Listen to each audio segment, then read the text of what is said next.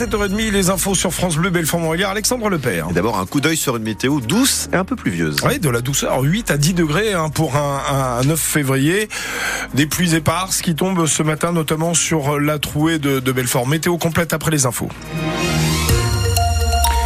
Et on vous pose d'abord cette question, êtes-vous pour ou contre les animaux de compagnie dans les EHPAD? Car vous avez peut-être un parent à l'EHPAD et l'arrivée d'un chat ou d'un chien à ses côtés pourrait lui apporter de l'affection. Alors appelez dès maintenant le standard de France Bleu Belfort Montbéliard pour en parler, car le sujet a été abordé récemment par les députés et les sénateurs. Feu vert à l'Assemblée nationale, accueil plus mitigé au Sénat et des questions de logistique à l'EHPAD Pierre-Roger de Montbéliard, Christophe Beck. À Pierre-Auger, sur le principe, on est plutôt pour cet accueil de l'animal de compagnie en EHPAD. Je trouverais que ce serait vraiment bénéfique pour le résident. Mais on s'interroge sur le comment. Émilie Jourdier, psychologue et responsable des animations. L'organisation, en tout cas, euh, elle n'est pas encore trouvée. Dans la prise en charge quotidienne, par exemple, voilà, un changement de litière, euh, il faut amener euh, l'animal chez le vétérinaire. Voilà. Même position pour Sandrine Régior. Il faut leur laisser du temps pour venir nous dire bonjour. Qui vient à l'EHPAD Pierre-Auger deux fois par mois pour des séances de médiation animale. Pour le résident, c'est quand même bien pour lui de garder ses repères auprès de son animal. Des cochons avec des interrogations. Comment on prend en charge une personne vieillissante qui peut plus s'occuper de son animal?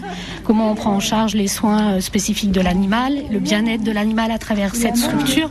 Parce qu'il va être enfermé dans une chambre la plupart du temps. Il est plus clair, hein celui-là, il est plus foncé. Du côté de la direction de cet EHPAD Étienne Cougny préfère attendre le verdict final du Parlement. Sans avoir ce qu'on nous demande, c'est difficile de répondre sur la mise en place. Mais les professionnels en conviennent, cette mesure nécessitera dans tous les cas une mise en œuvre au cas par cas. Et d'après un sondage de la Fondation 30 millions d'amis, 86% des Français seraient favorables à ces animaux dans les EHPAD. On attend maintenant votre avis, composé le 03 84 22 82 82 et vous discutez des 7h45 avec l'invité de la rédaction, Robert Krill.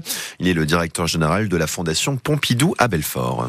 Des ralentissements à prévoir en début d'après-midi sur l'autoroute A36. Ça risque de bouchonner avec cette opération escargot des artisans du BTP, manifestation notamment pour demander la baisse des prix du gasoil non routier.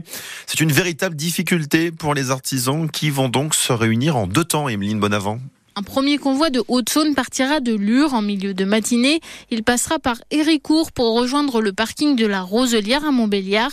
C'est là qu'est fixé le lieu de rassemblement avec les manifestants du territoire de Belfort. L'opération escargot commencera à 13h30 quand le cortège de camions Auxonnois et Terrifortin partira pour la préfecture de Belfort. Les artisans du BTP ne bloqueront pas totalement la 36.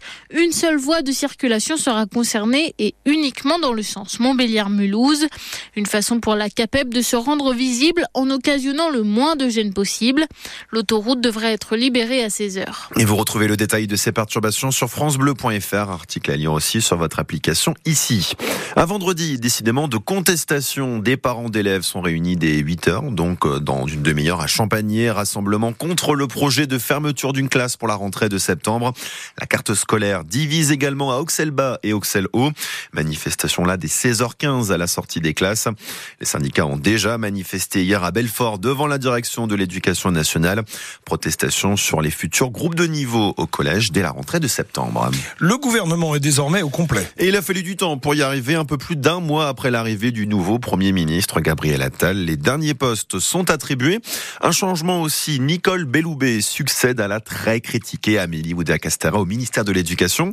Amélie Oudéa-Castera qui conserve le ministère des Sports. La suite d'un remaniement commenté est naturellement critiquée par l'opposition, Cyril Ardo un mois pour que les mêmes reviennent, s'étrangle le patron du PS, Olivier Faure, qui évoque le radeau du gouvernement à la dérive, dont on ne comprend pas le cap. Une nomination en particulier cristallise l'incompréhension et l'inquiétude, notamment du tissu associatif. C'est celle du député Renaissance, Guillaume Casbarian, au logement, qui s'est fait connaître avec un texte anti-squat très controversé. Une véritable gifle pour la Confédération nationale du logement, très marquée à gauche, qui aurait préféré qu'il n'y ait pas de ministre. À l'éducation, l'ancienne garde des Sceaux et rectrice d'académie Nicole Belloubet devra faire oublier la polémique Amélie Oudéa-Castera. Elle a le profil, salue le syndicat d'enseignants SNUI PPFSU, quand le RN de Jordan Bardella s'inquiète s'inquiète de son laxisme. Enfin, autre entrée, celle à la santé de Frédéric Valtou, ancien président de la Fédération hospitalière. Le syndicat des médecins libéraux parle d'un cauchemar et épingle sa loi sur l'accès aux soins qui leur impose, selon eux, une forme d'obligation. Et cette liste complète des ministres est aussi à retrouver sur francebleu.fr et l'application ici. On vous en parlait hier matin, l'agresseur présumé d'un médecin ou d'un courtois le 30 janvier dernier est placé sous contrôle judiciaire. L'audience est prévue le 27 février au tribunal judiciaire de Montbéliard. Elle était d'abord prévue hier, mais l'avocat a demandé un délai pour préparer la défense du prévenu. L'agresseur présumé qui a interdiction de se rendre au cabinet médical du généraliste. Impossible aussi d'entrer en contact avec lui de quelconque manière. Il est 7h35. Vous êtes bien ici Bah oui, c'est ici matin. C'est sur France Bleu Belfort-Montbéliard, sur France 3 Franche-Comté. Et le calendrier du FC Sochaux-Montbéliard continue de bouger. Et on pense notamment aux supporters qui vont vouloir euh, se déplacer dans le parcage visiteur au stade Robert Duchon de Rouen. Une troisième date pour ce match de national qui est maintenant fixé au lundi 4 mars 18h30, horaire choisi par le diffuseur télé du championnat Canal Plus Foot. Ce n'est pas très important puisque de toute façon vous vivez toutes les rencontres avec nous sur France Bleu Belfort Montbéliard et Hervé Blanchard. Rendez-vous d'ailleurs demain soir pour la prochaine rencontre. Coup d'envoi 19h30 en région lyonnaise avec un déplacement périlleux, peut-être même piégeux des joueurs d'Oswald Tanchot sur la pelouse du Gol FC à Chasselet. Et puis un 6-9 au plus près des animaux. Décidément, on vous parlait en début de journal du sujet de l'accueil des animaux de compagnie auprès des pensionnaires EHPAD des chiens ou des chats. Donc, mais pas sûr que les résidents apprécieraient la venue de deux sangliers comme ceux qui ont déboulé à toute berzingue, à toute allure hier, sans faire de blessés dans une jardinerie du Haut-Rhin. On est à Carspatch, près du territoire de Belfort. Deux bêtes désorientées, finalement évacuées grâce à l'appui des brigades vertes. Une intervention pour faire évacuer nos chers sangliers repartis sans encombre dans les chemins agricoles près de la jardinerie.